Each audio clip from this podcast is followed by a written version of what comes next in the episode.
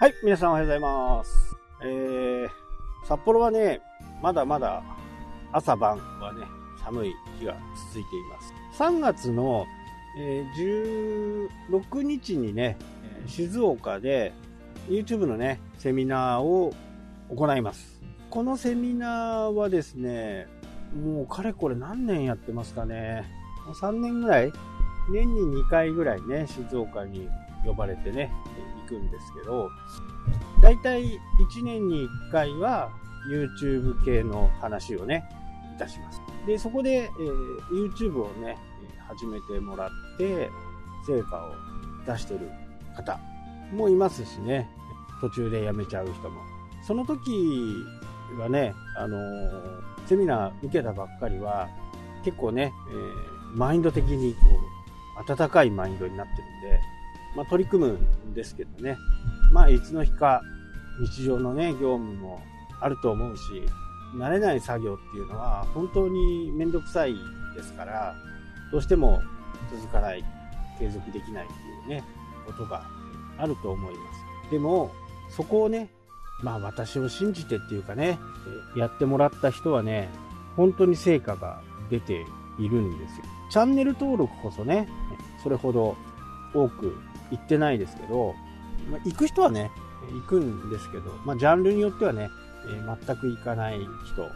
400人とかね、200人までっていう人もね、えーいっぱいいます。でも、YouTube を見たからっていうね、えーことが後から分かったりするんですよ、お客さん自身が。いろいろこう、ウェブで一応こう申し込んできて、お客さんって自分から、これね、YouTube 見たから、あなたを信じてますみたいな話って、普通の方はしないですよね。で、契約する段階とかね、いろいろ話をしていく段階で、ああ、それ YouTube で言ってましたねとか、そういう話になるんですよ。ここがね、やっぱり YouTube のすごいところ。まあ話はちょっと脱線しちゃうかもしれないですけど、こう Facebook なんかをね、ずっといつも見てて、なんか接触頻度がね、どんどんどんどん高くなっていけばいく、いけばいくほど、なんかもう昔からね、友達だったような感じになるじゃないですか。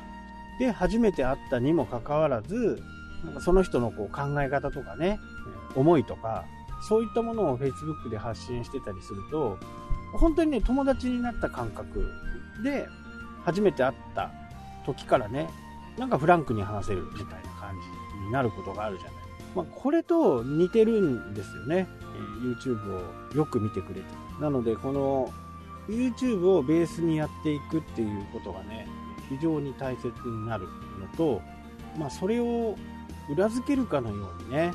今そういうセミナーの3月のね、セミナーの資料を揃えているわけなんですけど、まあ、事例が古いとね、やっぱりこう、面白くないですから、今最新の事例をね、ピックアップしている最中なんですけどね。ちょっとね、皆さんもこう、インターネットのね、検索エンジンで、もうこれラジオ、この、これをね、ポッドキャスト聞いてる人が最速ですけどね。札幌腰痛っていう風にね、打ってみてください。そうすると、多分そこで札幌腰痛で上の方のタブのところに動画っていうのが出てこないと思うんですけど、まあ、YouTube が、Google がね、まあ、札幌腰痛を探している人にはビデオ関係ないよねと思っているせいか、出てこないんですよ。で、そのタブのところを見て、動画ってあると思うんですけど、その動画をポチッと押すと、とあるね、整体院が出てくると思うんです。で、その YouTube がを発信している時期っていうのが、2011年だったかな？で、そのチャンネルを見ていくと、チャンネル登録者数もね、9人しかないんですね。で、それで、一般的には考え方として、一般的にじゃあ、札幌腰痛でビデオを見るかって言ったら、まあ見ないとは思うんですけど、何かの表紙でビデオを見たときに、そこに、そこをまず見に行くじゃないですか。あーすごい古い、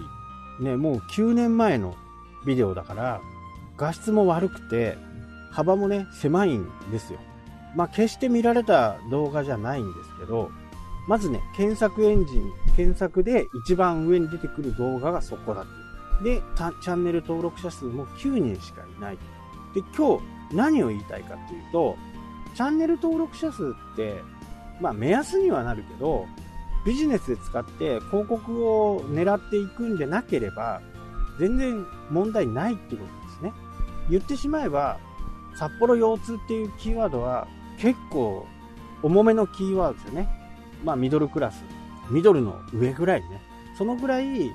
顕著なキーワード、いいキーワードなんですよ。その証拠にね、えー、す、すべての方にまたタブを戻してもらうと、広告ばっかり出てくるじゃないですか、上に。広告がこれほど出てくるキーワードって、やっぱりそれだけお客さんが来て、お金になってる、売り上げになってるから広告出してるんですよね。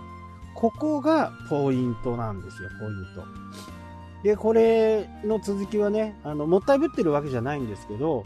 多くの人に見てもらいたいんで、えー、YouTube の方にね、週末あげようと思います。この話はね。ここなんですよね。で軽く言うと、Google が今後テキストばかりの検索エンジンじゃなくなることがもうそろそろ起きてもおかしくないよねっていうことを、まあ、数字を含めてね、え、検証したいと思っています。で、その検証するものがね、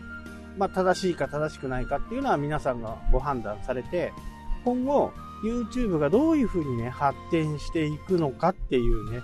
未来予想図みたいなものです。もちろん、今僕がチャンネル登録者数がね、えー、1450、人いて、札幌腰痛というキーワードで動画を上げれば、多分僕の方が上に行きます。それはやっぱり、そのチャンネルのボリュームがいっぱいあることと、今まで多くの人に見てもらっていることから、そこの部分では上に行くと思うんですよね。で何を言いたいかっていうと、今皆さんの狙っているキーワード、ウェブとかブログとかで狙ってるキーワードを、まずね、YouTube の、えー、すいません、えー、Google の検索エンジンで入れてみて、動画が出てくるか来ないか、まずタブに出てくるか、上の方にね、えー、タブにすべて、キーワードによってそのタブの種類が変わるんですよ。すべてなのか、すべて写真、ショッピング、いろいろ出てくるんですけど、そこに動画があればね、動画が3つ多分出てくると、動画をタブを押しやすいと思うんですけど、出てこないところがあるんですね。今回の札幌腰痛みたい。で、出てこないところっていうのは、ほぼほぼ競争がないんで、まあ、すごい緩い SEO で簡単に上位表示ができちゃうんですよ。これ何のためにするかっていうと、今後、Google の検索結果の中にね、YouTube がいっぱい入ってきた時のために行うということです。ここが結構重要で、本当にね、2年、3年のスパンでね、変わってくる傾向が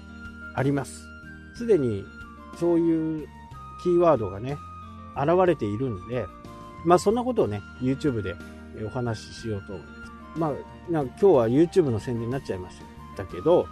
YouTube の方はね、わかりやすいんで、こう、耳で、耳だけで聞くよりね、データも出しますんで、それを見て、ぜひ、まだね、動画にチャレンジしてない人は、ぜひ、ちょっと。はい、というわけで今日はここまでになります。それではまた。したっけ